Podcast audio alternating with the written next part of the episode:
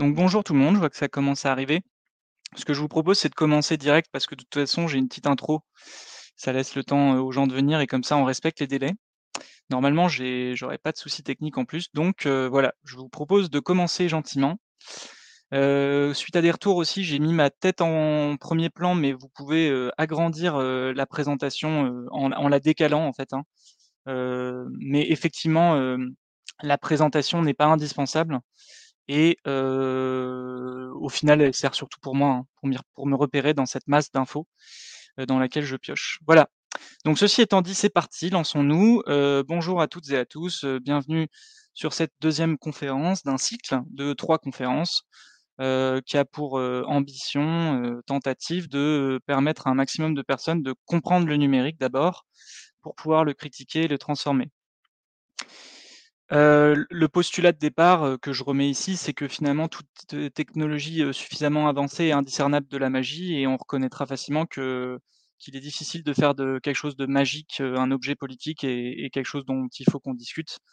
Or évidemment, les technologies numériques sont aujourd'hui tellement importantes qu'il est indispensable qu'on en discute et donc pour qu'on puisse en discuter, il faut, c'est un peu le sens de mon de mon cycle, comprendre de quoi on parle et ensuite comprendre ce qu'on critique au sens, de la critique positive et négative. Et comprendre, et savoir, ce qu'on peut, ou pas transformer. Alors comme pour la première conférence, donc heu, tout est accessible en en sous licence Creative Commons sur mon site, donc j'y reviens pas, j'y reviendrai éventuellement à la fin. Mais sachez que, voilà, je vais faire un important travail de documentation pour que ce cycle, heu, soit utile, heu, aussi en en rediffusion avec des ressources complémentaires et j'invite, heu, du coup, je vous invite à à l'utiliser parce que c'est c'est quand même le fruit d'un très gros travail, donc heu, tant mieux si ça peut servir à d'autres. Voilà. Alors qui suis-je? Donc pour rappel, moi je suis un acteur indépendant et militant de l'éducation numérique, au sens de la formation du citoyen, de toutes les citoyennes et citoyens, à la chose numérique et je m'intéresse aussi de plus en plus à la question de la transformation alternumérique des organisations. Donc à la fin de cette conférence, ça devrait un peu plus vous parler ce que j'entends par une transformation alternumérique et surtout, bien sûr à la prochaine conférence où on parlera de transformer numérique. Quelques avertissements habituels. Cette conférence et le cycle en général et en général mon travail, heu, d'éducation est un exercice de vulgarisation. Ce n'est pas un exercice d'expertise. Heu, le numérique est tellement vaste qu'en en réalité, c'est impossible d'être expert de tout. Heu, or là, on va essayer d'aller un peu dans tous les domaines, donc heu, soyez indulgents s'il y a des experts et des expertes. Hem Déjà, vous n'êtes pas la cible de cette, conférence et ensuite, voilà, ce n'est qu'un modeste exercice de vulgarisation. Ensuite, et en revanche, c'est aussi un exercice d'analyse, donc évidemment, ça peut être, ça peut prêter à la critique et du coup, ça aurait, du sens de critiquer la critique du numérique et enfin, c'est un propos engagé, je l'ai dit, je suis militant donc je je et je pense qu'à cette conférence, on va commencer à le ressentir que, j'ai des propos engagés et donc évidemment, on peut ne pas être d'accord et on peut être d'accord sur certains points et pas sur d'autres. Donc voilà, cycle en 3 conférences, je l'ai dit. Il y a une logique, donc heu, si vous venez à cette conférence et que pour vous le numérique, vous vous rendez compte au fur et à mesure que ça ce n'est pas très clair, ça peut valoir le coup d'aller revoir la première conférence et si, heu, vous avez vu les 2 pre enfin la première et celle-là et que vous êtes intéressé de savoir comment on on peut transformer le numérique, évidemment, il y aura cette troisième conférence. Elles sont, heu, tout public, donc l'idée c'est c'est d'où le travail de vulgarisation, c'est que ce soit accessible. Elles sont partagées sous licence libre et elles sont proposées à prix libre dans le sens où même si, heu heu, bien sûr la participation est gratuite, je et j'en reparlerai à la fin, ça prend un temps, que je n'avais d'ailleurs que j'avais d'ailleurs, sous-estimé de préparer ces conférences et donc n'hésitez pas à à contribuer si vous le pouvez. Voilà, on va se lancer et petit, spoiler, dès le départ, je vous invite, je vous conseille de rester jusqu'au bout car, on va commencer par une critique, convenue, on va dire, du numérique et pour certaines d'entre et certains d'entre vous, ce sera du réchauffé certainement. Peut-être que pour certains aspects, vous découvrirez ou ça vous confirmera des choses. Mais par contre, à la fin, je vais commencer à vraiment vous donner, des analyses un peu personnelles, qui commencent à venir donc qui sont un peu inédites. Voilà, donc restez jusqu'au bout. Commençons peut-être par cette phrase, hein, de 1933: «La science découvre, l'industrie applique et l'homme suit». Cette phrase qui est, peut-être un des maîtres mots de ce qu'on appelle le déterminisme technologique, qui sous-entend en fait et qui veut dire que finalement l'humain n'aurait aucun rôle dans le progrès technique, et ne serait qu'une sorte de de de de destinataire de ce progrès qui qui int int interviendrait presque seul et donc ça, vous voyez, c'était encore l'ambiance dans les années 30. Aujourd'hui, les travaux, de la de la sociologie, heu, des techniques, heu, remettent fortement en question ces ces aspects de déterminisme technologique et je le montrais dans ma dernière conférence, heu heu, le numérique ne s'est pas du tout créé par hasard, heu, c'est pas du tout le la science ou le progrès qui a qui qui a qui a fait, heu, naître le numérique, c'est bien des humains et des et des et des cultures et des et des choix politiques qui ont qui ont mené à ça. Ce qui est par par contre, perturbant, c'est d'entendre encore, en 2020, voilà, donc notre président: «La France va prendre le tournant de la 5G parce que c'est le tournant de l'innovation» et je ne crois pas au modèle Amish. Donc, heu, on a eu, heu, dans la sphère techno, heu, critique notamment et puis en général dans la sphère des personnes qui s'intéressaient aux technologies, un moment un peu d'incompréhension. Alors évidemment, il y a un contexte, hein, Emmanuel Macron s'adressait, à un parterre d'entrepreneurs de la French Tech, donc il s'adressait à des personnes qui vivaient, hein, de cette innovation technologique. Mais, c'est intéressant de voir qu'en en 2020 et ça on y reviendra beaucoup dans cette conférence de critique du numérique ou d'un numérique que, heu, on n'est pas encore sorti totalement de cette croyance, en l'innovation. Et donc, voilà, je voulais commencer par dire que si être Amish, c'était de vouloir, finalement remettre en question, les le cho les choix technologiques et à minima, estimer que les choix technologiques devaient être des choix démocratiques pris par les citoyens et bien, ma foi, je suis Amish. Ah, c'est je je commence par, heu, comme ça, heu, un peu par, su sur un ton humoristique, heu, en moins drôle, et ça c'est d'hier, hein, donc c'est vraiment tout récent et on n'a pas encore toutes les analyses. Mais, hem, la Quadrature du Net a sorti un long article qui en gros, explique que, que des militants, libertaires qui ont été, donc, bon j'ai pas tous les enfin, je vais pas rentrer dans les détails de l'histoire, mais en gros, que des militants libertaires ont été accusés d'association de malfaiteurs en vue de commettre des actes terroristes, sans preuve et sous le seul prétexte qu'ils auraient utilisé des messageries chiffrées, heu et donc empêcher les enquêteurs de pouvoir y accéder. En fait, ce qu'il y avait derrière cette, accusation, c'est qu'aujourd'hui, si on on commence à protéger ces données, heu, donc il mentionnait le le fait de s'intéresser à des des des des systèmes d'exploitation libres comme Linux, heu, des messageries, chiffrées comme Signal, des navigateurs, sécurisés comme Tor, enfin bref, en gros que quand on commençait à s'intéresser, ne ne serait-ce que s'intéresser à ces à ces outils numériques, on on était voilà susceptible d'être terroriste. Donc vous voyez, on est vraiment dans un dans un moment où, je voilà, je suis aussi terroriste puisqu'effectivement, heu, quand j'ai lu tous les tous les toutes les applications qui pouvaient vous permettre d'être, d'être tagué terroriste, je suis quasiment sur toutes, sur chacune d'entre elles que ce soit messagerie chiffrée, système d'exploitation libre, système d'exploitation sur mobile libre et cetera. Et probablement vous aussi puisque donc c'est ce que dit la Quadrature du Net, avec son heu, l'humour un humour noir qui la caractérise dans ce genre d'article, c'est que, heu, ça va totalement à l'encontre de ce que co conseille la CNIL, de ce que conseille, l'Union européenne, d'utiliser des messageries chiffrées, enfin bref. Commençons, heu, cette, cette cette enfin continuons donc cette conférence avec un point technocritique. C'est-à-dire que ça, c'est une réflexion qui va nous nous mener, de bout en bout. Heu, la technocritique, elle repose sur un certain nombre de de points. Je suis pas du tout un expert de de ces points évidemment, mais je vais vous en exposer certains. Le le 1er, c'est le principe du pharmacon, hein. Le pharmacon, c'est un vieux concept, hein, qui vient, de de qui revient, des des des anciens, hein, des des penseurs grecs. C'était l'idée qu'un médicament pouvait à la fois être le remède, heu, la solution et le bouc, heu heu, pardon, le remède, le problème et le bouc émissaire. Et donc, ça a été repris par, plusieurs et dernièrement par Bernard Stiegler pour parler du numérique et des techniques en général, heu, des techniques qui pouvaient finalement être soit remède, soit solution, soit parfois bouc émissaire. Donc un un un un moyen comme un autre en fait de remettre en question en tout cas la fameuse neutralité de la technique.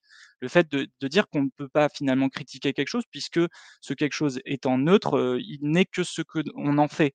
Donc ça, j'en ai déjà parlé à ma dernière, conférence, hem et donc ça c'est battu en brèche par, enfin une majorité de penseurs et donc évidemment dans le courant technocritique, ce que disent souvent ceux qui sont des adeptes de la neutralité de la technique, c'est qu'ils prennent l'exemple d'un couteau en disant qu'un couteau peut permettre de tuer son prochain ou, de couper, son beurre et moi j'ai envie de leur montrer, à quoi ressemble un couteau à beurre et à quoi ressemble un couteau de chasse pour leur montrer que, en fait, derrière, chaque outil, il y a quand même une intention, une intention, un design, une ingénierie et en matière de numérique, une programmation qui sont, politiques et qui ne sont jamais neutres. Il y a la question de que j'ai parlé, que j'ai évoqué en en évoquant, notre président, c'est le progrès, c'est le sens de l'histoire.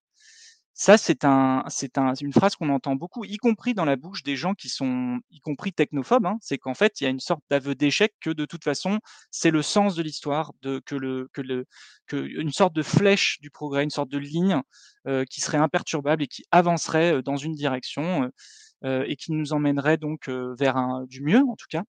Et donc ça, c'est vraiment le sens du déterminisme technologique. Or, c'est oublier qu'on est tout à fait capable, hein, heu, de revenir en arrière sur certaines technologies. Heu, on est tout à fait capable de on peut aller vers du moins aussi et donc décider de revenir en arrière pour aller vers du mieux et en tout cas, c'est quelque chose qu'il faut qu'on cultive, heu, dans notre, réflexion, heu, technocritique. Donc oui, Alexandre parle du vol supersonique, mais on peut penser à des aspects liés aux OGM, en tout cas en Europe. Le principe de précaution aussi est venu, de ces réflexions sur le fait qu'il y avait pas forcément un sens unique du progrès et qu'en tout cas on pouvait le mettre en réflexion. Il y a le côté innovation versus progrès. Alors c'est intéressant, donc pareil, je suis pas un expert, mais on va quand même un petit peu aborder des questions de sémantique, dans cette conférence, parce que derrière la sémantique, il se passe beaucoup de choses.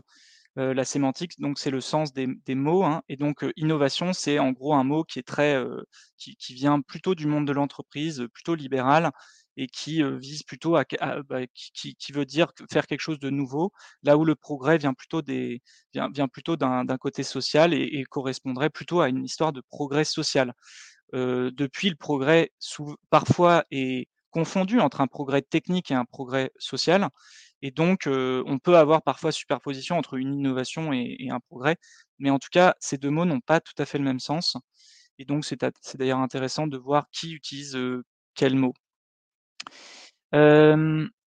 Je vois du coup que ça commence à s'activer dans le chat, donc n'hésitez pas. Moi, je vais essayer de me concentrer quand même sur le propos, mais je vous lis et donc s'il y a des questions, j'essaye de les prendre. Et donc pour répondre à Frédéric Bardot qui a posé la question, tout à fait, on a défini, j'ai tenté de définir en tout cas sur la première conférence ce qu'était le numérique. Et donc peut-être pour le rappeler, c'est, ensemble, c'est tous les finalement tous les tous les équipements, outils, objets, qui transmettent des informations sous forme de nombres ce qui ramène pas mal de choses et c'est pour ça d'ailleurs que je bah, ça me fait une transition parfaite, merci, Frédéric, sur «le numérique» entre guillemets. C'est-à-dire c'est très difficile de critiquer le numérique quand on se rappelle que le numérique, c'est, heu, tout ce que je viens de dire, c'est-à-dire toutes les choses, heu, techniques qui transmettent, heu, des informations sous forme d'informations, codées en nombres. C'est, autant Facebook que Wikipédia, autant une Game Boy, enfin peut-être pas une Game Boy, mais une Game Boy récente ou en tout cas, une console de jeu, que, que, heu, qu'un navigateur, web, qu'un logiciel. Enfin, vous voyez, tout ça, c'est du numérique, une imprimante 3D qui a des informations numériques. C'est c'est très ça n'a aucun sens de critiquer le numérique en tant que tel et c'est pour ça que quand on fait une technocritique, en général, on rentre dans des sujets plus précis. Et enfin, il y a la question de technoluttes. Les technoluttes remontent, heu, remontent à, dé déjà à un certain temps, hein, donc pour citer François Jarige, le déferlement technique n'a jamais cessé d'inquiéter finalement, hein, d'être pensé et d'être contesté. Heu, l'appropriation des artefacts et des techniques par les acteurs et les groupes sociaux est complexe et elle ne se réduit pas au refus ou à une opposition. Elle est faite de négociations, de retraductions et d'adaptations quotidiennes incessantes. Donc je cite François Jarige dans son excellent livre Technocritique. Heu, je continue. Je voulais aussi, avant de commencer le dur, heu, parler de la manière dont on pouvait quand même assez facilement gli glisser d'une technocritique à ce que j'appelle une technophobie réac. Il y a le côté, heu, c'était mieux avant, où là, quelle que soit finalement la critique, hein, est-ce que c'est une technocritique? Est-ce que c'est une critique, sociale? Il y a vraiment ce ce ce cette tentative d'idéaliser le passé, un un passé glorifié, un présent mal compris ou en tout cas limité à son ressenti avec tous les biais que ça peut avoir. Il y a le côté, c'est la faute du numérique et là, vous avez vu, on est vraiment dans le pharmacon, heu, de Stigler, heu, c'est le côté bouc émissaire facile puisqu'on a un objet qui prend beaucoup de place, dans lequel on peut mettre à peu près tout puisqu'aujourd'hui le numérique est un fait social total et donc on peut vraiment facilement, remettre tout sur le numérique et on verra que c'est un peu plus compliqué que ça évidemment. Et enfin, il y a quand même, aussi un mépris de classe, un mépris de race, et un jeunisme. Donc le fait de critiquer, ce que font, d'autres classes sociales, ce que font d'autres pays, heu, ce que font d'autres, heu, d'autres cultures, ce que font de notamment la jeunesse et donc ça, c'est quelque chose qui revient souvent aussi, heu, quand on parle de de de de certains parlent de panique morale par rapport aux aux utilisations, numériques des jeunes, par rapport au temps qu'ils passent, devant leurs appareils, heu et on on y reviendra. Et enfin, je pense qu'il faut dire aussi quand on critique le numérique que, c'est une critique qui a aussi évolué avec le numérique. Pour ma part, ma technocritique a été très progressive parce qu'il faut quand même se dire que le numérique aussi a «changé» entre guillemets. Donc oui, le «c'était mieux avant», j'y reviendrai. Il y a quand même, y a quand même eu une bascule de pas mal de choses, sur le plan numérique et on y reviendra, pas mal de de moments de bascule, certains ramènent ça à la bulle internet, au début enfin dans les années 2000 parce que les les les grandes entreprises, ont été obligées de se trouver très rapidement des modèles économiques et se sont massivement tournées vers la publicité, donc on va y revenir. Mais il y a aussi eu cette, ce qu'on appelle le techlash, hein, donc ce backlash, ce retour, ce retour de bâton technologique qui a eu, je le date à peu près de enfin en tout cas je le fais, heu, arriver à son une sorte de tendance à partir de 2015 avec une série quand même de de de moments de d'effroi en fait, hein. Les révélations Snowden en 2013 sur la surveillance de masse des États-Unis, heu, Shoshana Zuboff qui qui sort un livre qui fait état d'un capitalisme de surveillance, donc la manière dont les entreprises, heu, les big tech, heu, systématisent la captation de nos données, heu, à des fins de d'une forme de surveillance, pour mettre en place des techniques de publicité, mais aussi de manipulation, en tout cas de tentatives de manipulation de nos de nos faits et gestes. Les questions de régulation d'internet par les États ayants droit, hein, qui commencent à se muscler et un renforcement des GAFAM, Google, Apple, Facebook, Amazon, Microsoft et autres géants du numérique. Donc c'est une critique qui a quand même évolué et qui, commence par le fait que le numérique est un fait social total. Un fait social total, rappelons-nous, je l'ai dit, la il y a 2 semaines, c'est, heu, un terme qu'on reprend de Marcel Mauss qui est un anthropologue. Donc c'est vrai que c'est très intéressant d'étudier le numérique sous cet angle de l'anthropologie, hein, des traces qu'on laisse, heu, de ce que le numérique fait finalement aux sociétés, à l'humain et on y reviendra, de temps en temps. Alors pareil, je suis pas du tout spécialiste de ce de cette science, humaine, donc s'il y a des experts et expertes qui me pardonnent, mais en gros, le fait social total, c'est, cette, c'est cette chose qui, heu, régit tous les aspects de la société, que ce soit sur le plan politique, économique, heu, l'éducation, heu, le juridique, les sociabilités et sociabilisation, les questions de culture, de médias et cetera et force est de constater que le numérique aujourd'hui, on peut le considérer comme un fait social total. C'est un fait social total qui évolue dans un contexte, là encore, qui est extérieur au numérique et qu'il faut rappeler puisque sinon on tombe assez facilement dans le numérique bouc émissaire. On est dans un système mondial capitaliste et néolibéral, donc il y a pas vraiment de raison que le numérique, heu, soit totalement, heu même s'il a eu une histoire, heu, complexe, que donc là je renvoie vers l'autre conférence, mais aujourd'hui il évolue dans ce contexte. Il évolue dans un contexte où les populations sont de plus en plus éduquées et de plus en plus riches. Heu, société de consommation, en tout cas dans les pays riches et dans un contexte de remise en question multiple, et croissante, hein, d'une certaine manière. J'aurais dû peut peut-être parler aussi dans un contexte de crise multiple, crise, environnementale, crise sociale, crise géopolitique, crise, enfin guerre, heu et cetera. Avec quelques spécificités que je rappelle, on a des technologies qui étaient initialement ascendantes. Pour le coup, ce sont des technologies qui sont venues quand même des gens. C'est complexe, on peut pas tout rappeler, mais quand même, ce qui a amené à l'ordinateur personnel, c'était quand même des passionnés qui ont, un peu hacké, et transformé petit à petit des super ordinateurs qui à l'époque étaient des machines à calculer et ça, c'est quand même, notable. On est sur des technologies qui initialement étaient décentralisées, c'est-à-dire qu'on pouvait, on n'avait pas besoin d'un nœud central, on pouvait très bien créer un réseau et on peut encore créer un réseau de pair à pair, très localement et des technologies initialement peu marchandes.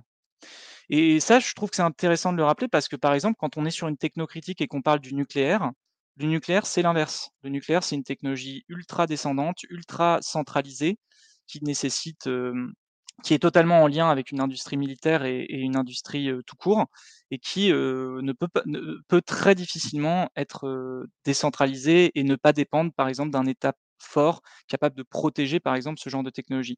Donc, je trouve qu'il y a une différence, en tout cas, de critique à avoir, entre ce genre de technologie. Ensuite, il y a une propagation fulgurante et récente, hein, donc pareil quand je fais certaines confs, très courtes, je rappelle que, le web, c'est 1991, heu heu, l'iPhone, c'est 2007, heu, la 3G, c'est à peu près 2011 qu'on l'a eu en France. Donc en fait, ça fait que «10 ans» entre guillemets qu'on est, heu, dans cette dans ce monde ultra connecté, heu, avec un téléphone dans la poche en permanence. Donc en fait, on manque de recul, c'est c'est mon dernier point. On a peu de recul des sciences humaines et sociales, ce qui fait qu'on la critique du numérique, aussi évolue avec cette prise de recul progressive parce que des travaux, sont en train de de de sortir, d'autres se lancent, et donc on arrive à parfois on peut appeler un âge de raison aussi du numérique.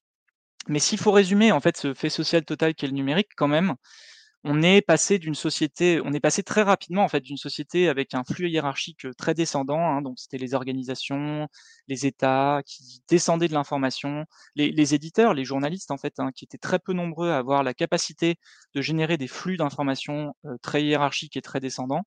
Et on est allé on est arrivé sur un monde avec un flux, très horizontal, très, heu, donc descendant mais aussi ascendant. C'est-à-dire qu'aujourd'hui tout le monde peut s'exprimer, heu heu, certains peuvent accéder même à de l'audience, heu, voilà et donc heu, que ce soit dans les entreprises, dans les dans dans au au niveau des citoyens, en fait, on a vraiment eu un une transformation, qu'on est encore en train de vivre, hein et que certains appellent la transformation, numérique. Du point de vue, des ressources humaines, on peut parler aussi de transformation, culturelle, sociale et cetera. Alors maintenant, je vais maintenant qu'on a dit tout ça, je vais me lancer dans dans dans dans quelques grands sujets pour, heu, critiquer le numérique avant d'arriver, heu, sur une partie conclusive et donc je vais essayer de en fonction des sujets, de dégrainer, heu, plus ou moins rapidement parce que je pense que certains sont quand même assez connus. Alors, sur la question de l'information et de l'expression, on est arrivé très vite à une ère où, en fait, l'information, on pouvait l'avoir tout de suite, tout le temps, partout et ça, c'est quand même il faut se dire que c'est incroyable et que c'est arrivé très, très vite encore une fois, iPhone 2007, heu, 3G 2011 à peu près et donc ça ne fait que 10 ans que, on peut très bien être dans une discussion avec quelqu'un et tout de suite chercher sur son smartphone la définition de quelque chose, l'année de quelque chose. On a on a vraiment changé notre rapport à l'information. Notre rapport à l'information, c'est aussi des infomédiaires, donc des intermédiaires de l'information, hein, Google étant l'un des gros, puisque notre notre ouverture sur le monde et notamment via le web, c'est quand même Google pour beaucoup, beaucoup de gens, hein, parce que 90 des gens, heu, utilisent Google, heu, à peu près dans le monde et heu, 60 des gens cliquent sur les 3 premiers résultats de Google. Donc vous imaginez bien que la manière dont Google et son algorithme, ses algorithmes Difi décide décide de cette, organisation, cet agencement d'informations, a un impact sur les visions du monde qui est absolument énorme c'est pour ça que je prenais l'exemple du réchauffement climatique. On sait maintenant que les algorithmes de Google sont ultra personnalisés en fonction, de toutes les données qu'ils captent de vous et on y reviendra.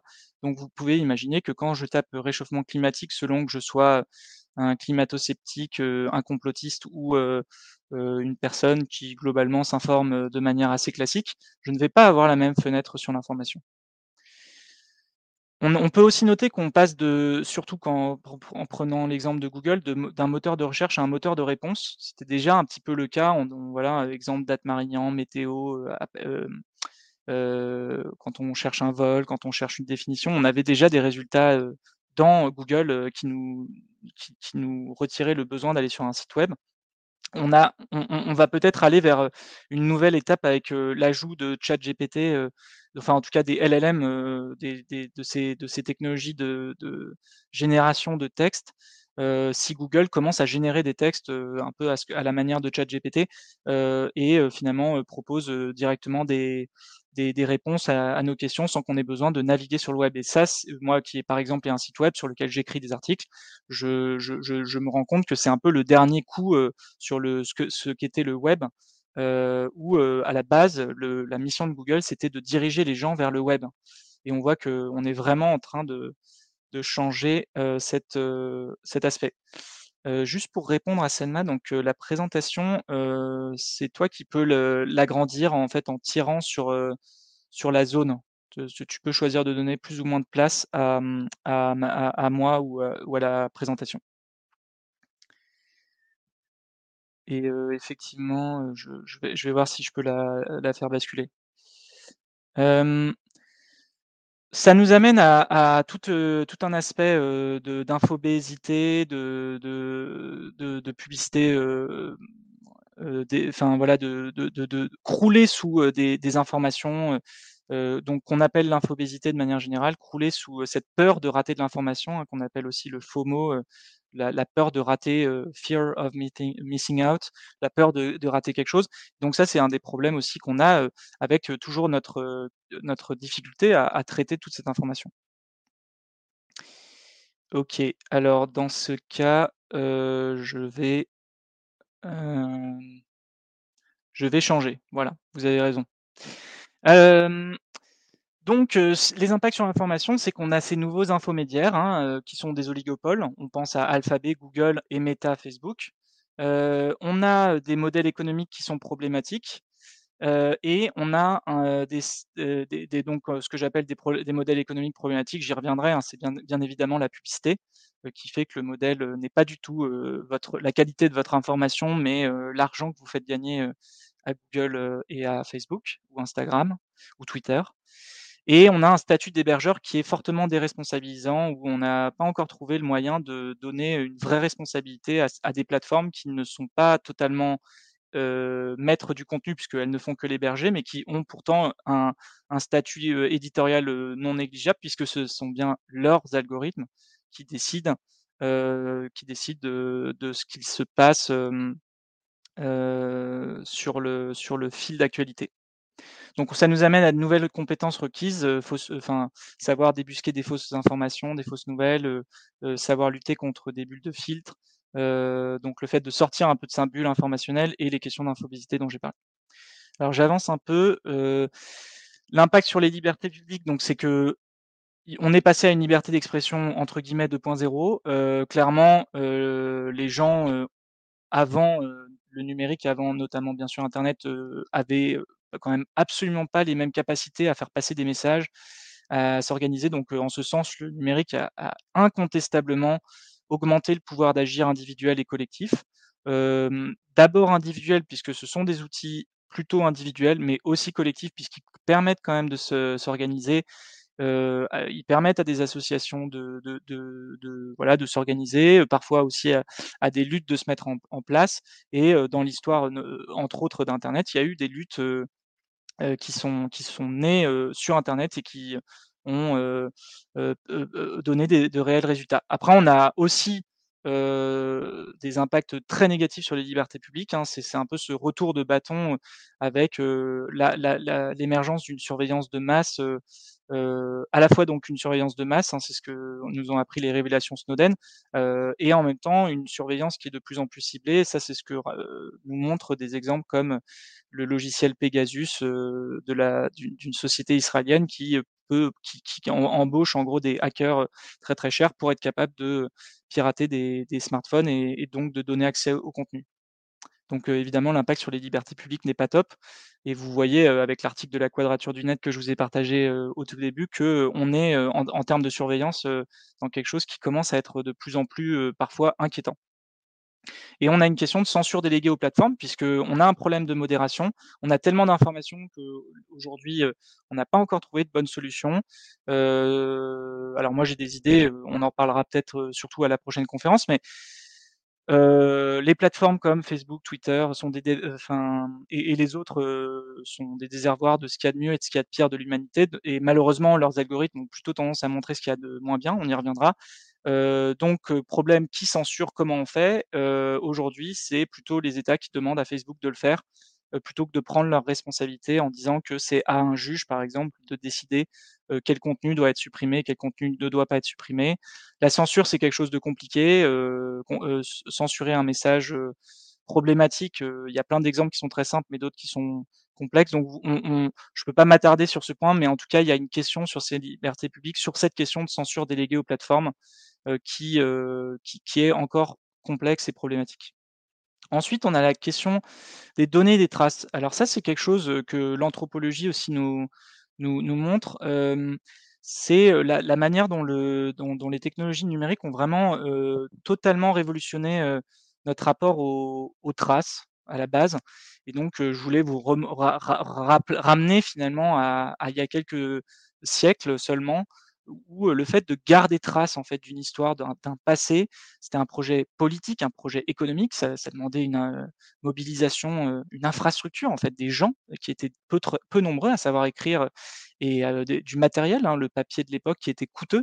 Ça demandait un temps de paix, une organisation, des rois éclairés, bref, c'était c'était compliqué, en fait, de garder trace d'un passé et aussi de l'archiver d'ailleurs et en fait, on est très rapidement avec l'ère numérique et l'apparition de la photographie, arrivé à cet objet, le smartphone et sa caméra intégrée, heu et sa capacité à tout enregistrer finalement en termes de traces, hein, heu, géolocalisation, heu, accéléromètre, altitude si vous faites, de la rando avec votre smartphone et donc heu, à arriver en fait à enregistrer, pour le coup, toutes les traces, de notre existence.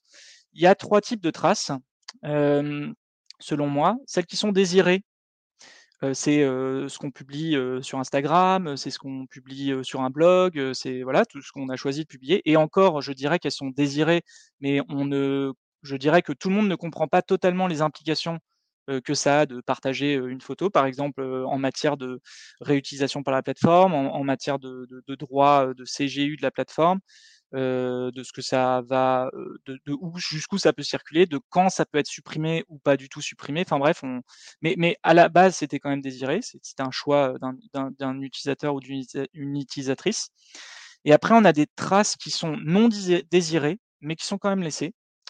Alors avec le consentement, heu, donc les des exemples de traces désirées, heu, donc c'est tout ce qui se passe, heu, la plupart de ce qui se passe sur, heu, sur, heu, internet, heu, donc c'est des des textos, des des des des des connexions LinkedIn, des achats, des snaps envoyés, des vidéos sur YouTube, uploadées et cetera.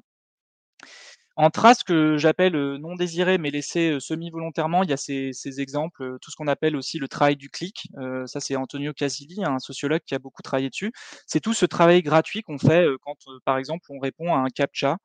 Donc un captcha, c'est un petit outil, qui permet de vérifier que vous n'êtes pas un robot, qui a un peu changé, mais globalement, l'entreprise qui est derrière, c'est Google et quand on voit, un peu, à quoi heu, ces ces images, on on on se rend compte qu'on est quand même pas mal dans le domaine de la route et ça tombe bien, Google a, envie de sortir une voiture, autonome comme d'autres et donc en fait, nous se sert de de notre, de de de la masse de gens qui utilisent, donc ces ces petits, heu, captcha, donc ces ces techniques, pour identifier que vous n'êtes pas un robot, heu, pour savoir, que pour pour, entraîner donc sa sa machine.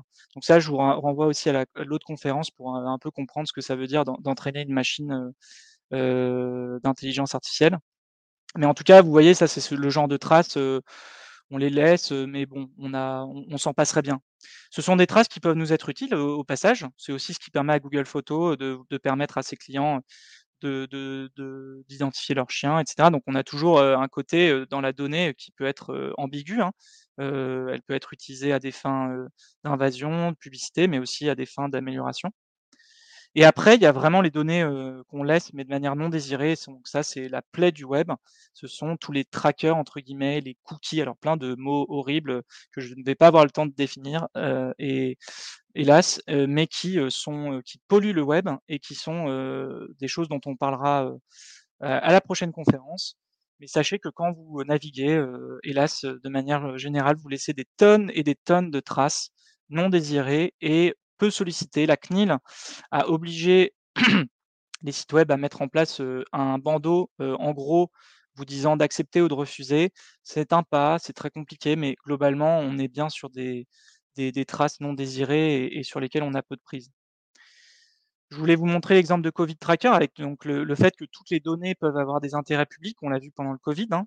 Heu, ça peut être utile à l'État, heu, qui peut le mettre en œuvre dans des mouvements notamment d'open data, donc heu, le fait qu'il y ait des données, ça se critique, dans les 2 sens. Là où ça se critique de manière très négative, c'est évidemment dans tout ce qui est publicité ciblée, qui est aujourd'hui, vraiment un des fléaux, du web. C'est aussi problématique dans le sens où donc là, si vous voyez ce cette image, en gros, il y a 3 niveaux, de on va dire d'information et de de d'in d'interprétation de vos données sur une machine. Il y a ce que vous partagez, donc qui vous êtes, votre, votre sexe, votre âge, vos goûts musicaux, heu heu, et cetera, heu, vos photos et après, heu, ça c'est une chose que vous contrôlez. Après, il y a ce que votre comportement montre. Donc là, on voit peut-être pas très bien, mais heu, il y a, le fait, de savoir combien de temps, vous avez passé, sur tel, sur tel, contenu, il y a, ce que, vous avez enfin, mmh, sur ce que, heu, ce que vous utilisez comme navigateur, ce que vous avez, heu, été regarder co sur un autre site qui a aussi des moyens de vous espionner.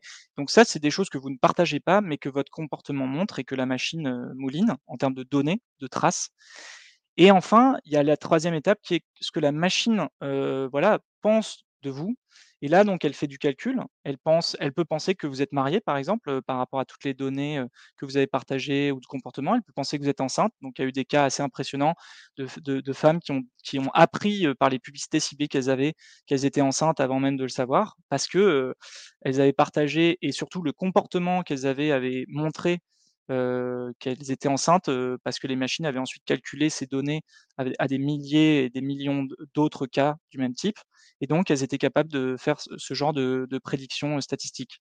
Donc là, on peut on peut bien imaginer, le potentiel de ces données, de ces traces, que ce soit sur le plan positif ou négatif. Là où ça a un potentiel très négatif, c'est que ça puisse amplifier nos biais. Le fait qu'on a des biais, biais de confirmation, biais de négativité, donc le le biais de confirmation, le fait qu'on a tendance à vouloir confirmer nos nos croyances, heu, donc heu, si Google, dans les 3 premiers résultats me montre plutôt des choses, que j'ai envie d'entendre, bah, je vais pas aller beaucoup plus loin. Si, dans le fil d'actualité Twitter, j'ai plutôt des informations, plutôt tournées vers la gauche, et que je suis de gauche, bah, ça va ça va ça va m'aller, je vais pas aller beaucoup plus loin.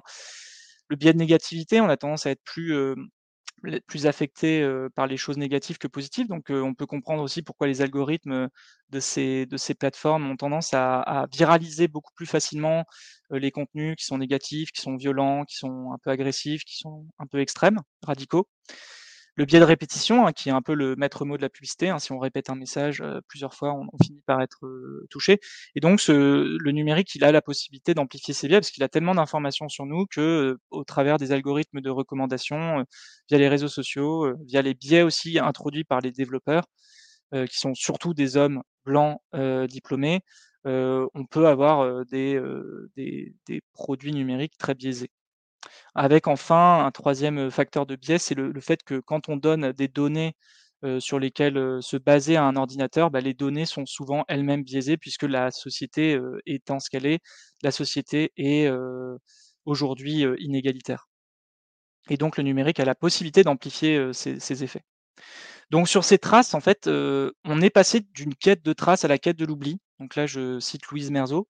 C'est vrai que c'est assez impressionnant de voir qu'on est passé très rapidement d'une époque où, même nos arrière-grands-parents, pour laisser une trace de leur passage sur cette terre à leur famille, c'était un c'était un vrai effort et nous, on est passé à l'extrême, inverse qui est, cette presque quête de l'oubli. Il y a même un droit à l'oubli maintenant sur Google, enfin pardon, un droit à l'oubli en général, mais par exemple qui peut nous nous amener à demander à Google ou à un autre, site web de de supprimer une information qui, maintenant, ne nous plaît plus. On ça amène au capitalisme de surveillance, on va en reparler et des des environnements toujours plus personnalisés. Alors, heu, c'est le techno-cocon de Damasio, hein. On est bien, heu, dans Spotify parce qu'on a que des musiques qu'on aime, heu, on est bien sur Netflix qui sait parfaitement, heu heu, ce qu'on va avoir envie de regarder comme, comme, série suivante, parce qu'elle a accès à toutes ces données qu'on laisse, en fait, et donc ils sont capables, à la fois sur les données qu'on partage, mais sur les données qu'on laisse, de en termes de comportement, ils ont la possibilité de nous laisser dans un techno-cocon. Et j'ai trouvé ça assez fort parce qu'il y a vraiment pas très longtemps, je discutais avec quel quelqu'un qui me disait que limite, lui, il préférait avoir de la publicité, heu, personnalisée plutôt qu'une une publicité quelconque. Et qu'il était très content en fait que que les entreprises, heu, pompent un maximum de ces données pour être pertinentes sur les publicités. Et j'ai trouvé que, que j'étais pas du tout d'accord avec lui déjà et que, il y avait, je pense quand même, des des débats à avoir sur sur ça. Médias et culture, donc heu, les médias, heu, initiaux, enfin les les médias, heu, classiques, la presse notamment papier a clairement perdu le monopole de l'information avec l'arrivée des réseaux sociaux, la capacité qu'on a à la partager. Tout ça, heu, c'est a a tr nous a nous a amenés dans cette ère de l'information en continu donc là je pense que vous voyez c'est quand même, vraiment, problématique, infobésité, heu, on n'a plus le temps de l'analyse, on est dans le show tout le temps et cetera. On a une forte concurrence sur le marché publicitaire, ce qui met, donc la presse papier, en très grande difficulté, hein, puisqu'elle doit à chaque fois prouver, qu'elle est aussi aussi intéressante, pour les annonceurs que la publicité, numérique et on a cette question d'infomédiation dont j'ai déjà parlé, hein, le fait qu'aujourd'hui, heu, quand on regarde les pratiques, heu, les les nouvelles pratiques, d'accès à l'information, bah, ça se fait quand même, très majoritairement par l'intermédiaire de quelques plateformes qui ont, du coup, acquis un poids très important. Les médias sont quant à eux devenus sociaux avec, des mouvements de protestation, heu, on pense, au printemps arabe, aux gilets jaunes, à au mouvement MeToo, qui peuvent, donc mondialiser l'émotion avec, voilà une intensification des liens aussi mondiaux, des discours qui sont de plus en plus polarisés. Donc je vais je vais vous montrer quelques exemples. En termes de mondialisation de l'émotion, il y y a pour moi une, vi vidéo sur YouTube qui a parfaitement saisi, heu, ce ce cet, heu, cet aspect, c'est, la la la vidéo parodique du Darfim Babour, heu, qui qui qui montre un peu comment un pays, heu, en famine, heu, suscite une émotion internationale avec, heu, des hashtags, des des, des passages, aux infos, puis à à un un une parodie de Touche pas à mon poste et qui montre comment l'émotion, est capable de monter puis de retomber. Il y a la photo de de Elan, enfin qui qui m'a saisi moi d'effroi en la revoyant, mais en fait on l'a totalement oubliée donc on est dans cette mondialisation de l'é l'émotion, et en même temps dans cette infobésité qui fait qu'on court, après, une autre information et et et donc là on est vraiment dans dans dans dans cette, heu, dans cette, heu, complexité-là. On a clairement une polarisation des discours, hein, heu, dans les dans les dans les informations transmises par la par Française Frances Haugen, la lanceuse d'alerte de Facebook, il y avait le fait que, Facebook, l'algorithme de Facebook attribuait 5 points à, un emoji de colère et 1 seul point à un like. Donc vous voyez que comment on on on viralise, sciemment, la colère et donc la voilà, et au lieu de de favoriser, heu, des propos constructifs, heu, intéressants et cetera donc heu, encore une fois Facebook n'est pas neutre, Facebook a sciemment fait ce choix. C'est comme YouTube, heu, qui dit donc Twitter admet qu'il amplifie plus la droite française que la gauche et ils ils savent pas pourquoi. Ils savent pas expliquer pourquoi leurs algorithmes, amplifient plus les propos conservateurs et réactionnaires plutôt que les propos progressistes. L'algorithme de YouTube aussi, il y a eu beaucoup d'études qui montraient qu'il était, polarisé et qu'il était biaisé. Et là aussi, heu, les personnes chez YouTube disent: «Beh, vous savez nous, heu, on contrôle rien, hein, c'est notre algorithme, c'est totalement neutre», heu, évidemment que non, il a été codé d'une certaine manière et peut-être simplement en disant, qu'il fallait faire un maximum d'argent. Voilà, il y a le côté, fabrique de l'information, heu, ou avec un deepfake récent de du président ukrainien donc heu, voilà. Je vais un petit peu accélérer, je vois ça y est, heu, je c'est une une première, hein, ce site de conférence donc c'est aussi intéressant de voir le timing. Numérique et culture, on a un accroissement massif de l'offre, heu, des changements de consommation, on est passé, heu, maintenant au streaming, heu, voilà, on on a cette infomédiation algorithmique dont j'ai parlé et cette concurrence déloyale entre les big tech et les acteurs historiques. On voit qu'on a on a des modèles qui sont encore compliqués, notamment pour les artistes, hein, mais aussi pour les plateformes qui sont pas rentables donc heu, à suivre mais finalement, m autant les grands labels, heu, ont retrouvé la rentabilité, autant c'est pas le cas des artistes. On est sur l'économie de l'attention, hein, la rivalit enfin le bien rival aujourd'hui c'est c'est pas le c'est bien notre notre notre attention.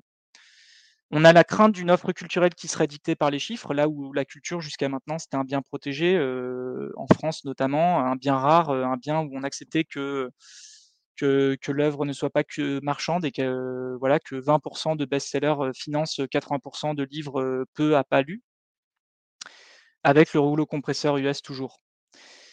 Alors l'économie, le travail, gros morceau, je vais devoir accélérer un petit peu. Je vais faire des choix je pense. Alors, Il y a il y a bien sur l'impact sur l'économie, donc on a une économie classique qui a été bouleversée. Donc ça, j'en ai un peu parlé à la dernière conférence et côté, heu heu, voilà, disruption, ubérisation, heu, mise en place de nouvelles st start-up qui qui qui créent des voilà, des nouveaux rapports.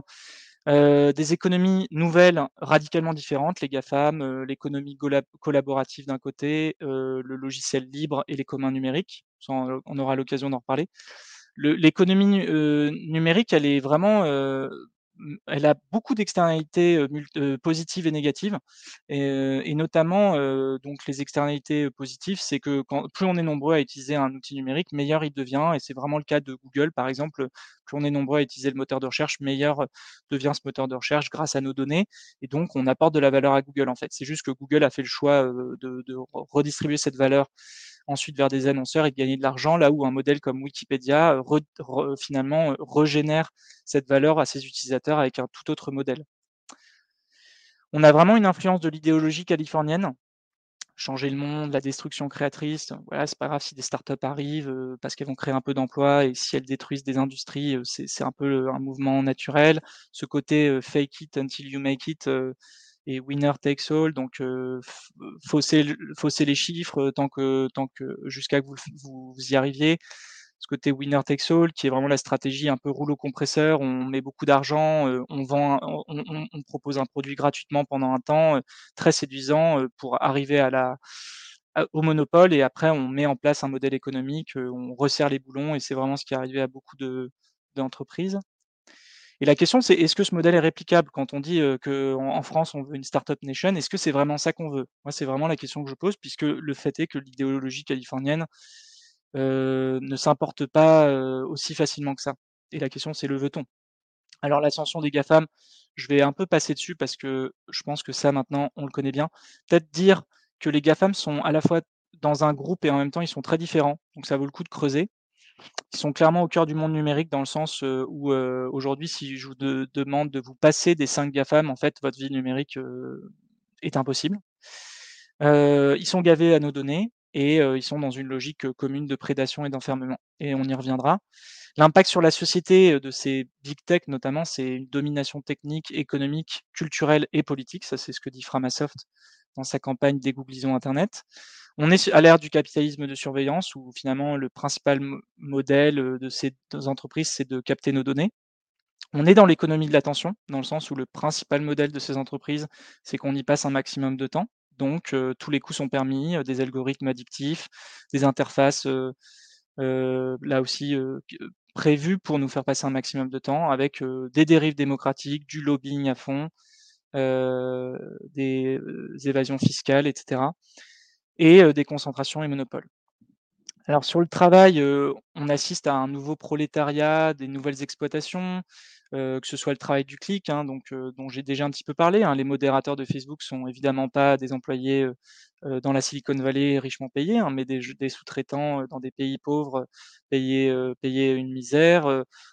Quand on entraîne une intelligence artificielle, c'est également, quelque chose qui est, sous-traité, dans des pays, où la main-d'œuvre est peu chère. Donc on a vraiment, d'un côté ce travail, valorisé, du développeur et cet, autre travail, nouveau ce nouveau prolétariat, en fait, où quand on dit que le numérique va finalement, nous enlever le besoin de travailler, il y a quand même, tout un aspect qu'on on on ignore. Dans les mines, dans les filières de recyclage, dans dans les usines, dans les entrepôts.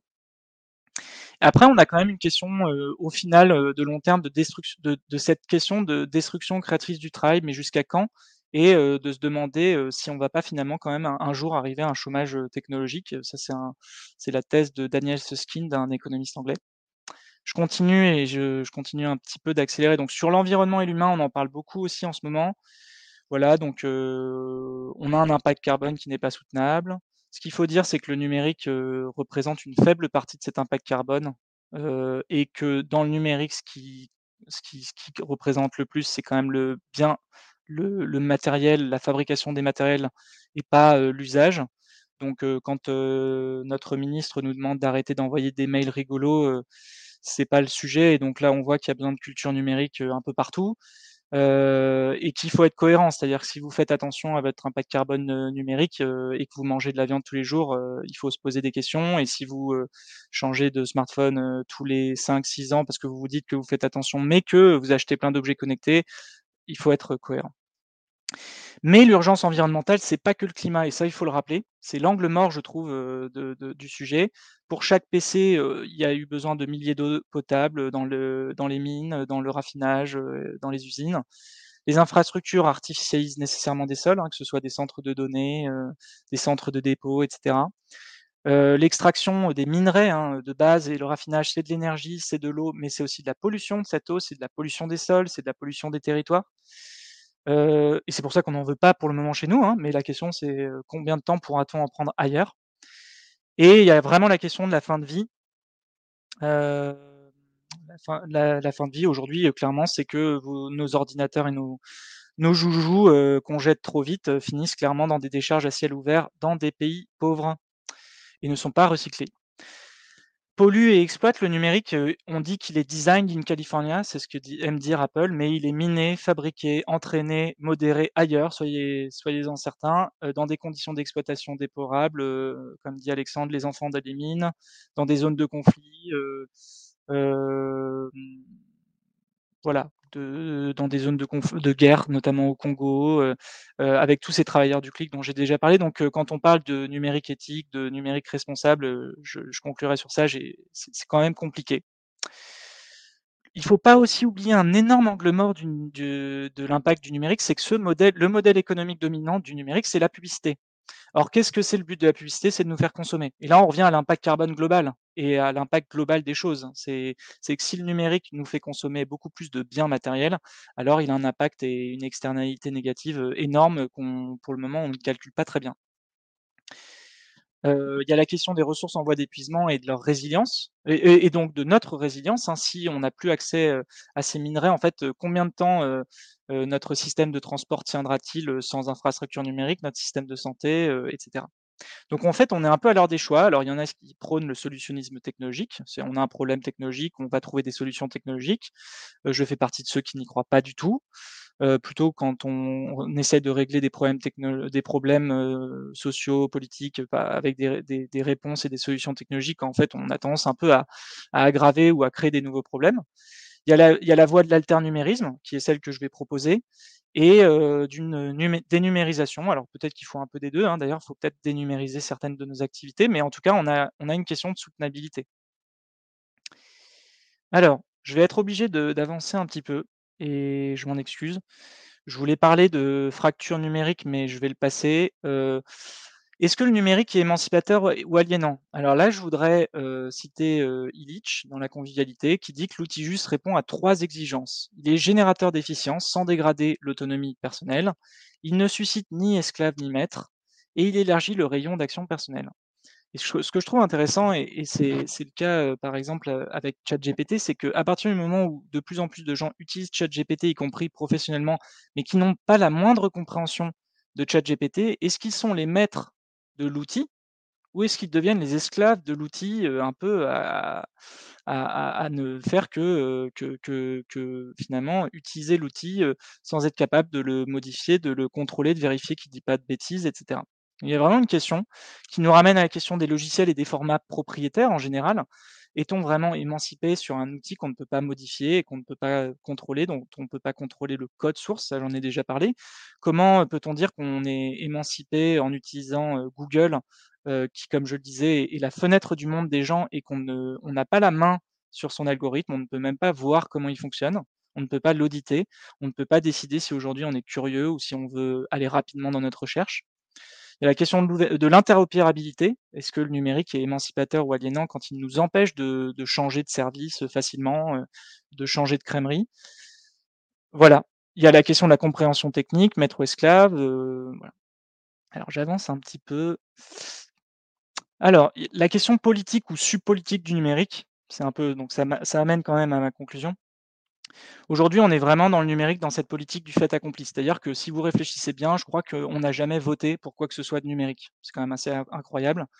Heu, en tout cas, on n'a jamais élu un président avec un programme, heu, avec des contre-programmes. On n'a jamais vraiment pris, heu, part, à la numérisation de nos vies.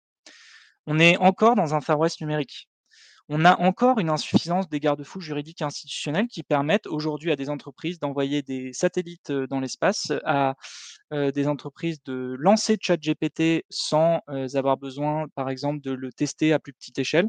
C'est, des questions qu'on peut se poser, cette politique du fait accompli, cette, accoutumance technologique à laquelle on fait face, cette invasion des imaginaires aussi à laquelle on fait face qui est un sujet de subpolitique au sens, que lui donne Dominique Bouvier, qui est que finalement le numérique, sort encore, il en parlait il y a quelques années, mais sort encore un peu du jeu politique dans le sens où on n'en fait pas un débat, en tout cas, de société, et c'est le but un peu de ce cycle, hein, de de d'en faire, un- d'en refaire un un sujet de discussion et de débat et donc un sujet politique. Exemple de débats qui n'ont pas eu lieu, la 5G, la surveillance de masse, Heu, est-ce qu'on veut être dans des smart ou des safe cities? Est-ce qu'on veut de l'intelligence artificielle? Lesquelles on veut, hein, parce qu'il y en a plein en fait. C'est comme le numérique, les intelligences artificielles, c'est un peu un concept fourre-tout. Est-ce qu'on qu'est-ce qu'on veut comme algorithme? Qu'est-ce que qu'est-ce que le numérique responsable? Heu, et cetera. Est-ce que le numérique, il est choisi ou subi aujourd'hui? Il y a un excellent livre que je vous conseille, hein, «Technologie partout, démocratie nulle part», qui fait état de ça, hein, heu, aujourd'hui, heu, est-ce que les gens qui qu'on dit être en exclusion numérique sont en exclusion numérique ou en exclusion sociale? On a des questions éthiques, donc là, je vous reconnaîtrez le petit dilemme du tramway, qui devient un dilemme, réel puisqu'on est en train de coder des voitures autonomes et là, on se pose vraiment la question: qui choisit en fait? Comment démocratiquement on fait des choix de savoir si une voiture autonome doit se crasher? Est-ce qu'elle va aller se crasher, heu, en tuant les propres passagers de sa voiture ou est-ce qu'elle va aller c se tuer des piétons et selon quelles règles et qui va coder ces règles? Comment éviter qu'il y ait des biais racistes, sexistes, agistes, jeunistes, et cetera? Heu, hop, ça je passe et donc ma conclusion, allez, j'ai 4 minutes, ça peut le faire. On a un ensemble de technologies qui est protéiforme, au parcours atypique, aux effets complexes. Donc clairement, critiquer le numérique, c'est pas, si simple que ça. Il faut rentrer dans chaque sujet un par un, en fait et donc là, aujourd'hui, c'était un peu un c'était un peu comme la première conférence, c'est ça va nous laisser frustrés forcément, parce qu'après on va avoir envie de creuser chacun de ces sujets. Mais si on doit faire une conclusion générale, clairement aujourd'hui le numérique, il est il est il a été confisqué très largement par les GAFAM, heu, Batix, donc les les géants chinois et les big tech en général, pour former ce que moi j'appelle un numérique dominant, dans le sens où il représente, heu, la masse des usa des usages, hein, heu, de manière monopolistique, avec, une très grande difficulté à s'en passer, pour plein de raisons qu'on pourrait développer.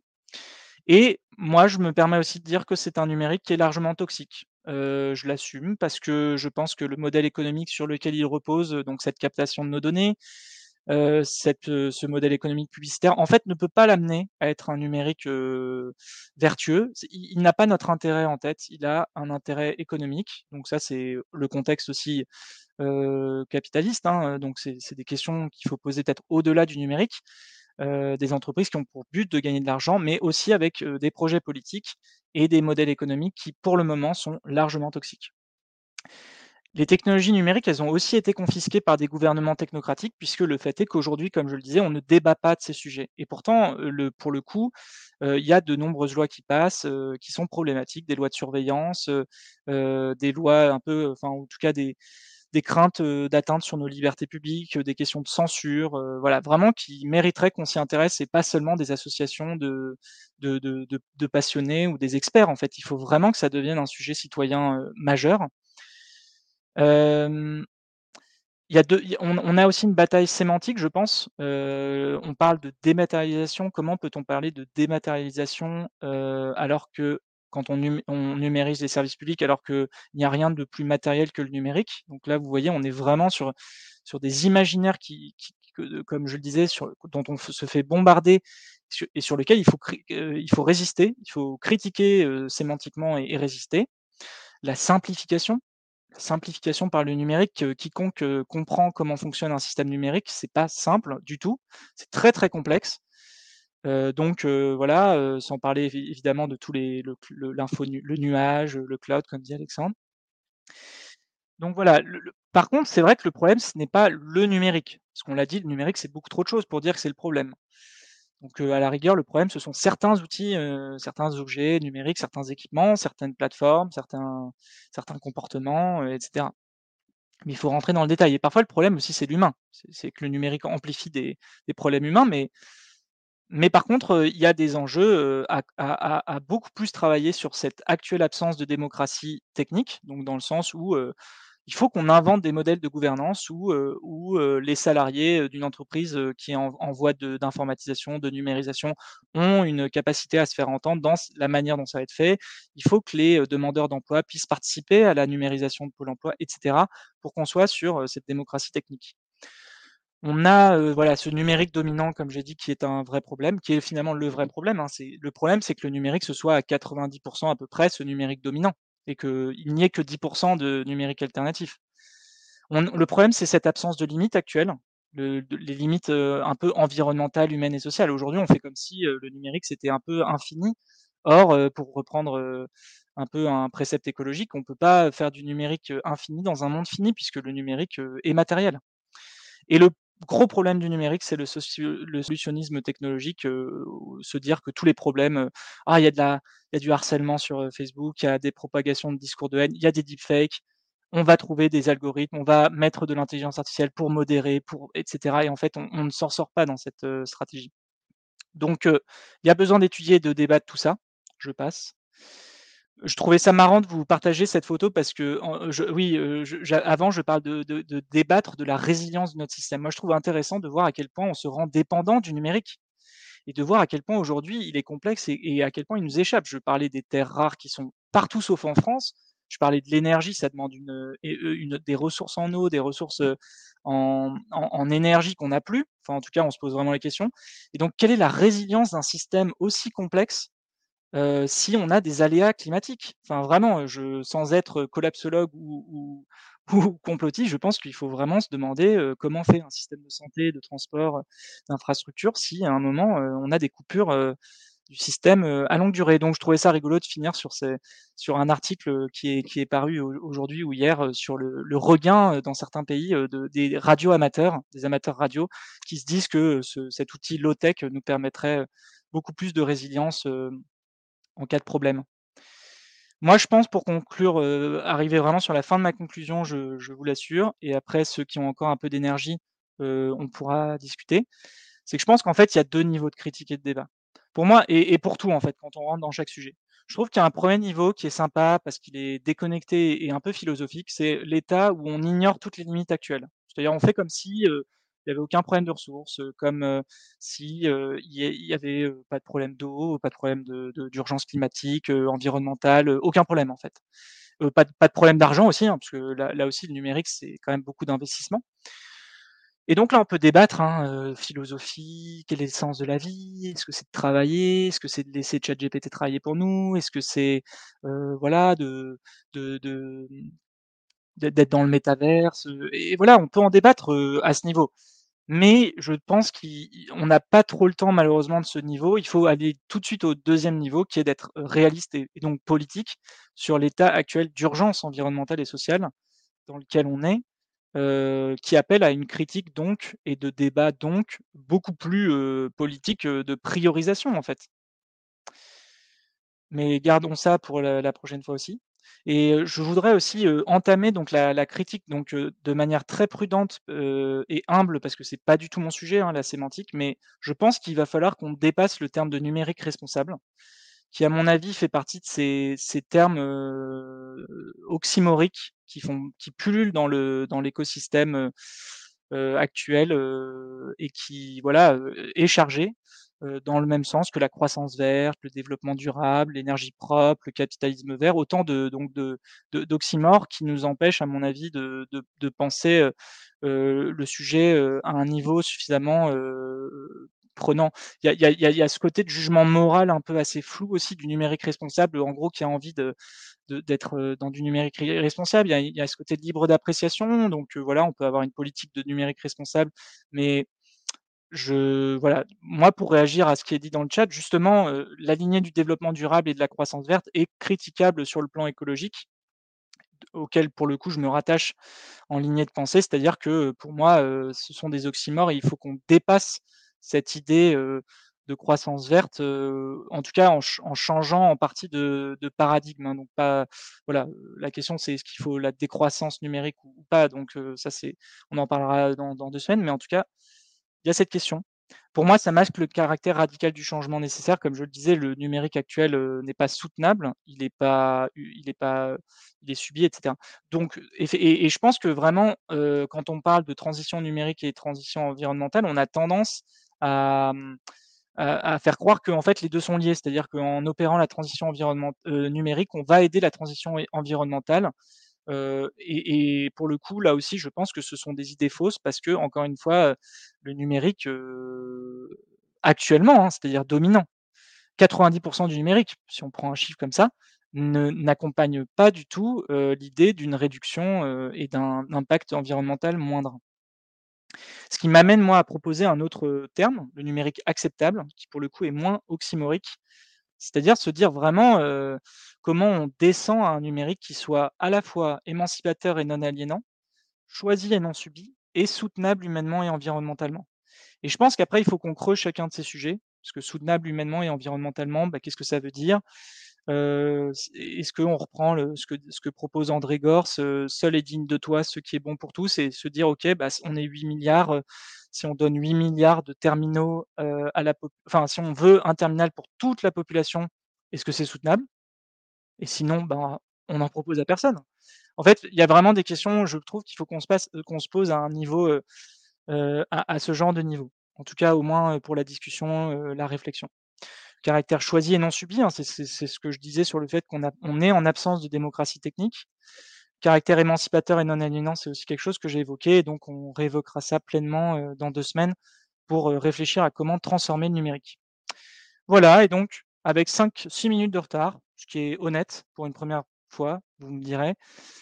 Il existe déjà des numériques alternatifs, et dont on peut encore transformer radicalement le numérique. Moi, je le pense, je suis pas pour, une dénumérisation totale, en tout cas pas pour le moment. Je reste, je reste convaincu que le numérique peut vraiment, être utile, à l'humain et a fait progresser l'humain sur certains aspects, mais que le numérique dominant, actuellement n'est plus soutenable, n'est plus acceptable et que et du coup qu'il faut qu'on continue d'en parler.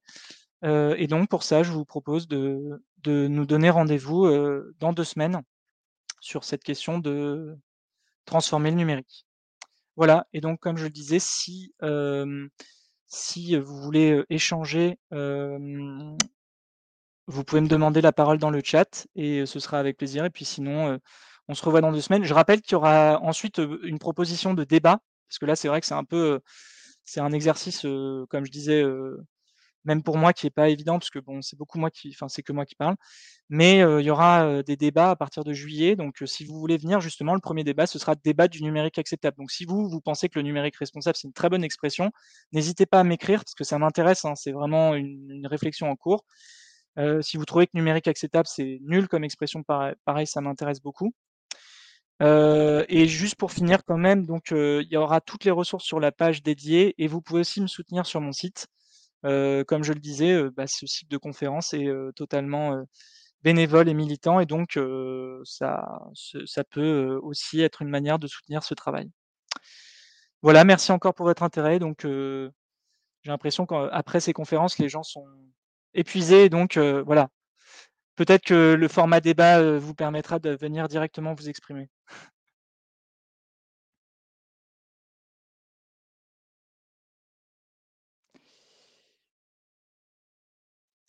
Et effectivement, ouais, c'est frustrant, le format, d'1 heure est frustrant, parce qu'on a envie d'approfondir. Donc comme je le disais sur la 1re conférence, de toute façon, c'est un c'est un c'est un c'est exprès, c'est fait exprès que ce soit frustrant pour vous donner ensuite envie de creuser. Donc c'est à ça que servira aussi la page, la page, que je mets que je vais je vais mettre, en ligne, enfin que je vais compléter surtout, juste après cette conférence pour vous permettre d'aller vers d'autres ressources. Et Alexandre, je suis justement en train de m'y diriger, vers, Simondon.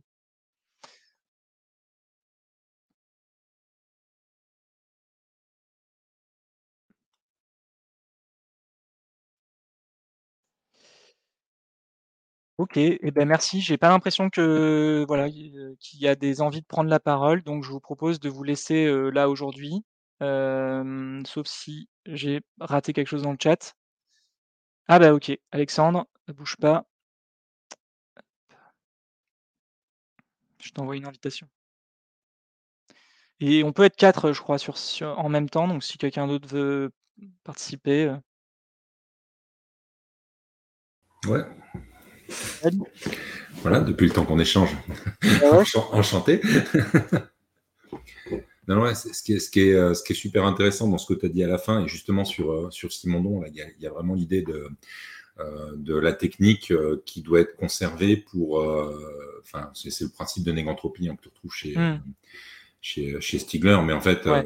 un un des critères qui est vachement intéressant pour la technique, c'est quand elle, quand elle, quand elle s'oppose, heu, à à à l'entropie, en fait, hein. C'est-à-dire, heu, si si on produit quelque chose qui s'oppose à la dégradation des conditions de vie, heu, c'est plutôt bénéfique. Si on produit des choses qui, qui aggravent, les conditions de vie et et tu vois, on sort de l'aspect, commercial et puis critique, heu, néolibérale pour dire, bah, finalement, une machine, c'est fait justement pour, on est sur les machines, hein, chez Simondon, parce que ça date un petit peu, mais c'est vraiment fait pour, améliorer les conditions de vie, de l'être humain et je trouve que c'est un critère qui est, qui est super intéressant et finalement qui est assez peu, heu, assez peu exploité en général sur ces, sur ces volets-là.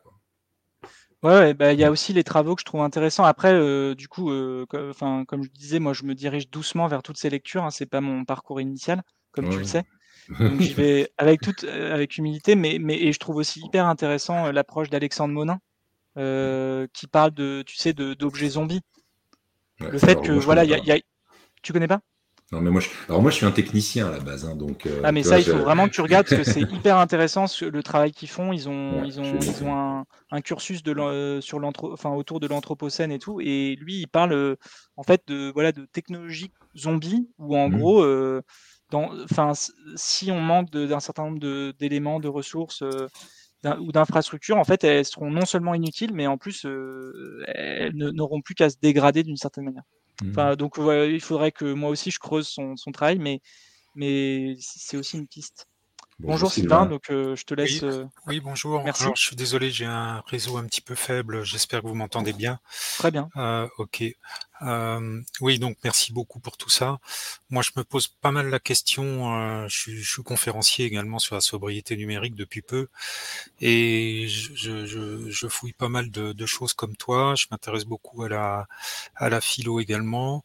Heu, des gens comme Stigler et comme, heu, Hannah Arendt m'intéressent beaucoup, surtout sur sa question de de positionner, heu, le le, enfin, je sais pas, il faut lire Hannah Arendt, mais sur le le travail, l'œuvre et l'action. Mmh.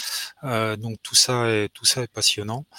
Heu, Alexandre Monin, je j'aime beaucoup aussi pour la question du renoncement, de la capacité Mmh. à renoncer. Et politiser Heu, le renoncement, c'est ça que oui, c'est-à-dire, heu, en comment on prend la ensemble, décision, quoi? en Ouais. voilà, c'est ça. Et puis, heu, personnellement, moi, il y a une chose qui me travaille aussi en en regardant, heu, les sites de Gauthier Roussille. Qui est, heu, spécialiste de l'environnement, plutôt côté, scientifique, mais enfin ça le Mmh. porte pas mal à réfléchir aussi, Mmh. sur la question de la territorialisation. Je m'explique. Parce que le politique, pour moi, c'est il y a forcément une frontière sur le politique.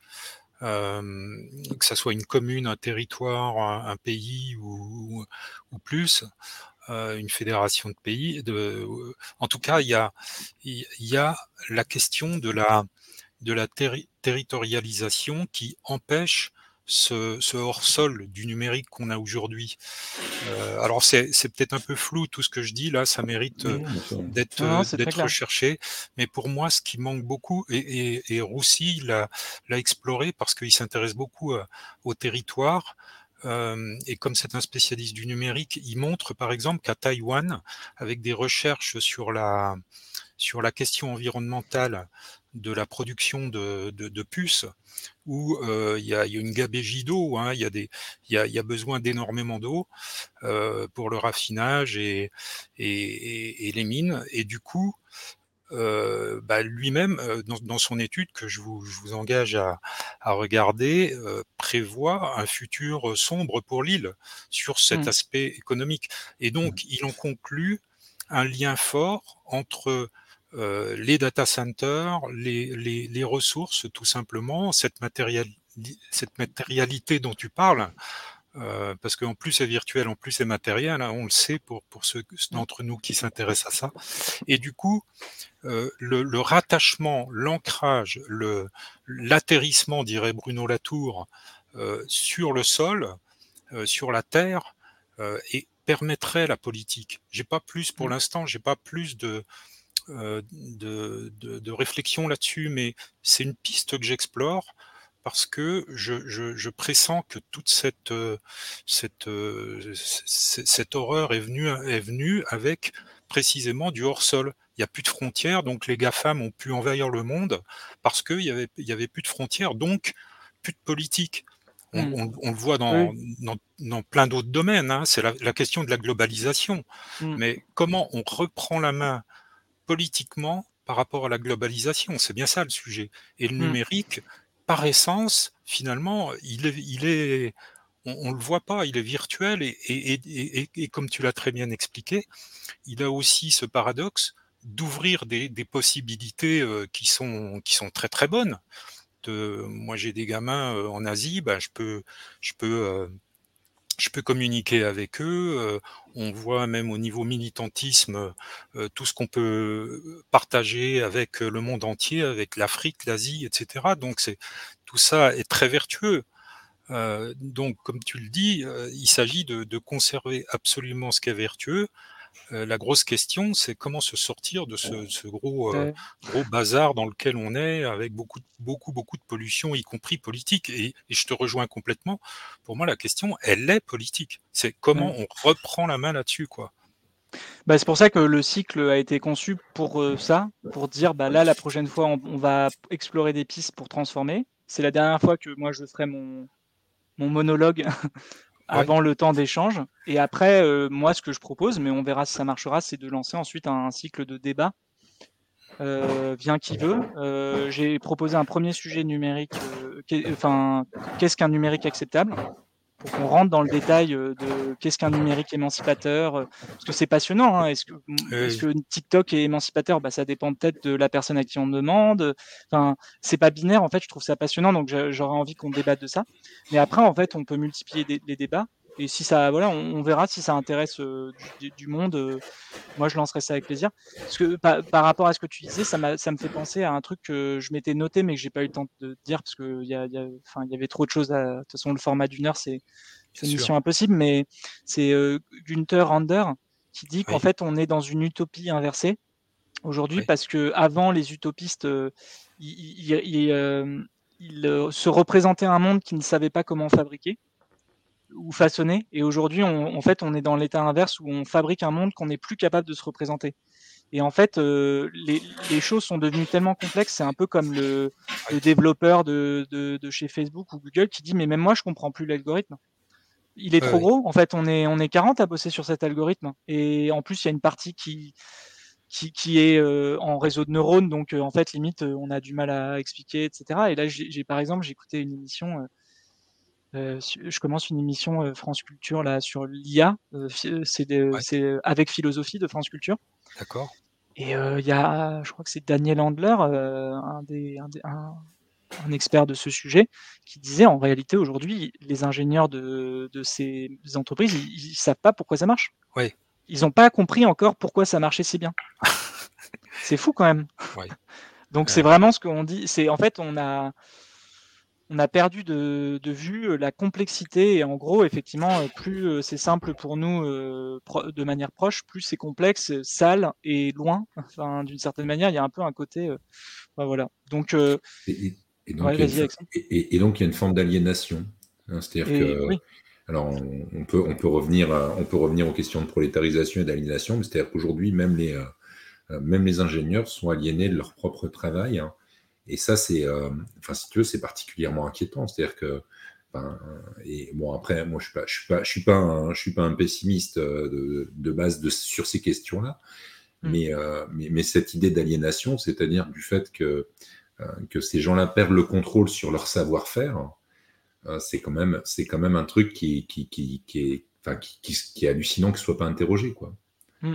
Oui, après, ça ça existe dans toutes les techniques, hein, j'ai un ami qui travaille dans les, dans les dans les dans les bogies de de de de locomotives, heu, si tu veux, il il reconnaît que, il y a des choses qu'on maîtrise plus, que dans le monde technique, il y a des choses que Mmh. tu ne touches plus parce que tu sais que ça marche et si tu enfin, tu ne Oui, bien maîtrises sûr. pas, Non, non, mais tu je vois? moi, je suis Après, je suis je suis je moi suis issu d'un monde où on on si tu veux, où on faisait du chromage, tu vois? Le manchromage, tu vois? Personne personne ne sait comment fonctionne un manchromage. oui, voilà, Personne. Mais pourtant ça marche. Donc Oui, on est voilà, on est content, mais si tu veux, il y a il y a ça, mais ce qui est quand même ce qui est quand même un peu flippant dans dans ces histoires-là, c'est que c'est que, on est quand même sur des professions, in intellectuelles à très haut niveau. C'est-à-dire que la prolétarisation qu'on a connue, de enfin voilà, du du 18e, heu, de de de la force, hein, de de la force par la machine, là, ça commence à être l'intellect et ça, c'est hyper, heu, hyper flippant parce que l'intellect, c'est le décideur. Si tu veux, Oui, oui. la Non, mais la le, heu, oui, Stigler Stigler, enfin, il y a il y a un excellent site, heu, hem, ah, je me souviens plus son nom, qui, reprend qui reprend des idées de de Stigler et de Ars Ars Industrialis peut-être. Et d'Arendt sur, heu, il parle d'acosmisme, c'est-à-dire on on quitte le monde, on n'est on n'est plus dans le monde, quoi. Et ah, Tu as l'air d'avoir des bonnes références, Sylvain, faudra pas hésiter à me les envoyer. Oui, oui. Je les mettrai dans les notes je les mettrai dans les notes du webinaire. Oui, oui, c'est un sujet alors je suis obligé de vous laisser, mais en tout Oui cas, je puis je reviendrai, j'échangerai avec vous et ouais, avec plaisir, bah, par mail, faut pas oui, hésiter par oui, oui, mail et puis dans les cycles de oui. débat, heu, voilà, on OK, super. Bah, bonne soirée Merci merci et beaucoup et puis à bientôt. bien. Au et puis du coup, moi, je je te propose, Alexandre, qu'on qu'on s'arrête là pour aujourd'hui, Oui, mais bien sûr. Ouais, non, non, mais heu, on aura on aura l'occasion, on aura ouais, l'occasion d'échanger, j'imagine. Non, mais c'était voilà. avec plaisir. c'était l'o c'était c'était l'occasion de Bah, oui, non, mais tu as bien fait. En plus, c'était je trouve qu'il y avait pas mal de compléments très intéressants, ouais. ça c'est tout de suite monté un peu d'un niveau par rapport à ce que j'essaie de faire en termes de vulgarisation, mais c'est intéressant aussi de de citer effectivement des noms, je pense qu'il y a des repères, mais voilà, il y a vraiment l'enjeu aussi de comment, heu, rester, heu heu, rester, ouais, à la fois, Oui, manier des concepts, ouais, ouais et rester puis abordable. et abordable. Après, de toute façon, à mon avis, c'est celle-là le c'est celle-là la plus dure parce qu'elle est, Ouais, heu, elle elle est, largement à tech laquelle? ce celle d'aujourd'hui.